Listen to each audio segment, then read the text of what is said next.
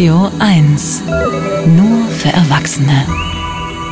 Große Unternehmen sollen nicht mit Kinderarbeit oder Zwangsarbeit produzieren und sich an die Pariser Klimaziele halten, sonst drohen Strafen. Das steht unter anderem drin im neuen EU-Lieferkettengesetz und das könnte jetzt tatsächlich am Ende noch an Deutschland scheitern. Die FDP ist nämlich dagegen.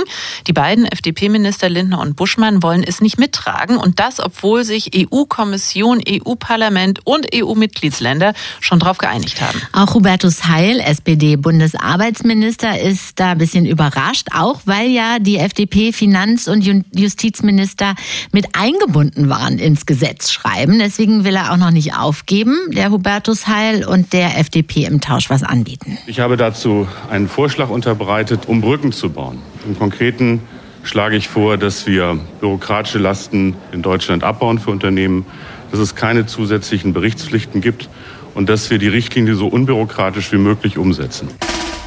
Eins ist klar. Der Kommentar mit Iris Seiram, Korrespondentin im ARD Hauptstadtstudio. Guten Morgen. Hallo, guten Morgen. Stellt sich die FDP hier zu Recht quer? Ich sag nur, German Vote is back. Ich weiß nicht, ob ihr schon mal was davon gehört habt. German Vote, das ist ja offenbar so ein geflügeltes Wort in Brüssel, äh, wenn es um Abstimmungen wichtiger Vorhaben geht und Deutschland sich nicht zwischen Ja und Nein entscheiden kann. Dann spricht man eben von einer German Vote. Zuletzt war das ja noch beim Verbrenner aus zu besichtigen.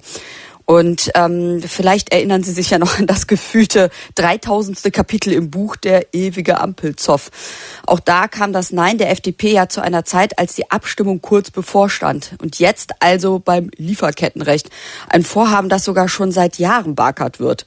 Kurz vor der Ziellinie ziehen also FDP-Minister Christian Lindner und Marco Buschmann also die Reißleine. Die Abstimmung ist zwar erst nächste Woche und der federführende Arbeitsminister, wir haben es ja gerade auch noch im O-Ton gehört, wie er versucht, die gelben Schäfchen noch irgendwie wieder einzufangen. Aber Justizminister Buschmann sagte mir zumindest gestern, dass ihm wirklich die Fantasie fehlen würde, wie das noch gelingen soll. Und in der Tat, die Liberalen haben sich jetzt bei dem EU-Projekt einer Lieferkettenrichtlinie so weit aus dem Fenster gelehnt mit ihrem Nein, dass also ich mir zumindest schwer vorstellen kann, wie die da wieder zurückklettern könnten, ohne nicht völlig in den Wählerabgrund zu stürzen. Wir haben ja gestern den äh, nächsten Deutschland-Trend gehabt und der verheißt ja wieder mal nichts Gutes für die FDP unter fünf Prozent. In dieser politischen Todeszone haben sich die Liberalen inzwischen ja wohnlich eingerichtet, kann man sagen. Aber selbst wenn man eben diese Blitzumkehr in der liberalen Meinungsfindung stilistisch kritisieren möchte, ich bin mir in diesem Fall nicht sicher, ob das Projekt mit den besten Absichten im Herzen nicht doch über das Ziel hinausschießt. Bei Unternehmensbesuchen habe ich oft gehört, wie schwierig es sich viele mit den ohnehin schon bestehenden bürokratischen Pflichten tun. Und die Sorge vor einem EU-Lieferrecht ist wirklich groß. Weltweit müssen die Unternehmen ja alles im Blick haben, nicht nur bei der Herstellung, sondern später auch beim Vertrieb ihrer Waren, also in der Absatzkette.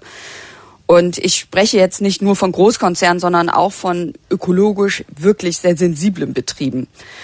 Der europäische Wirtschaftsraum hat als Standort gerade, der hat es wirklich nicht leicht. Das äh, kann man, glaube ich, echt sagen.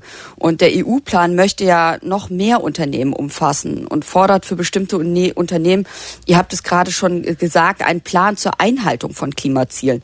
Die Haftung wird zur bestehenden deutschen Regel auch noch ausgeweitet. Und weil wir haben ja in Deutschland ja schon ein Lieferketten-Sorgfaltspflichtgesetz, so heißt dieses Riesending. Und jetzt eben neue, möglicherweise schwer kalkulierbare Haftungsrisiken können, glaube ich, noch mal mehr Druck auslösen. Und wenn sich deutsche Unternehmen dann zurückziehen, da sind dann andere ganz schnell da, um die Lücke zu füllen. Vielleicht mit weitaus weniger ethischen Ansprüchen. Ich, ich befürchte, das würde die Situation etwa der Näherinnen in Bangladesch nicht verbessern, sondern vielleicht sogar verschlechtern. Der Freitagskommentar von Iris Seiram aus dem ARD Hauptstadtstudio. Vielen Dank.